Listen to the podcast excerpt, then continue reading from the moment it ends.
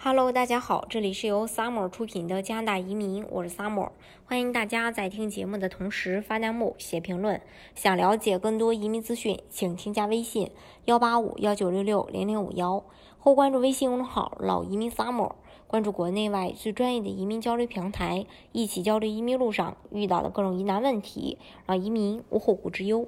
加拿大过去十年经历了移民史上最重最重要的一个变革。永久居民、留学生和外劳，呃，就外国劳动力吧，大幅度的增加。经济类移民全面改革也影响到家庭团聚和难民类别的移民项目。预计未来十年，加拿大出于对移民的明确需求，移民住制度呢将会有一个很大的改革，会吸引三百五十万人来加拿大。根据加拿大移民新闻。的这个相关消息，加拿大人口老龄化和生育率低是预测未来十年吸引更多移民的主要原因。根据报道，目前加拿大的人口每年增长百分之一，其中自然增长仅占百分之二十，移民增长占百分之八十。未来十年预计自然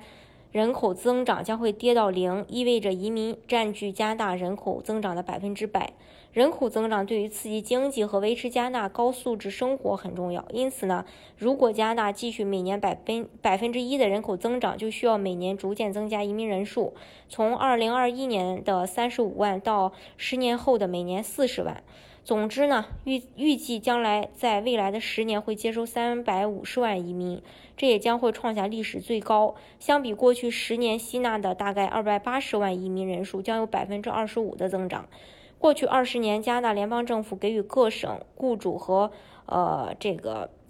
呃专门的教育机构在移民选择上扮演了更大的角色。加拿大各个省每年挑选大概四万名主申请人。如果联邦政府增加移民人数，各省挑选的主申请人也将会增加到五万以上。另外，加拿大的政府或将也推出这个市提名计划，以及现有的省提名计划，将对移民挑选发挥更大的作用。目前，定居安省、魁省、BC 省的移民大概占百分之七十。加纳有九百万名婴儿潮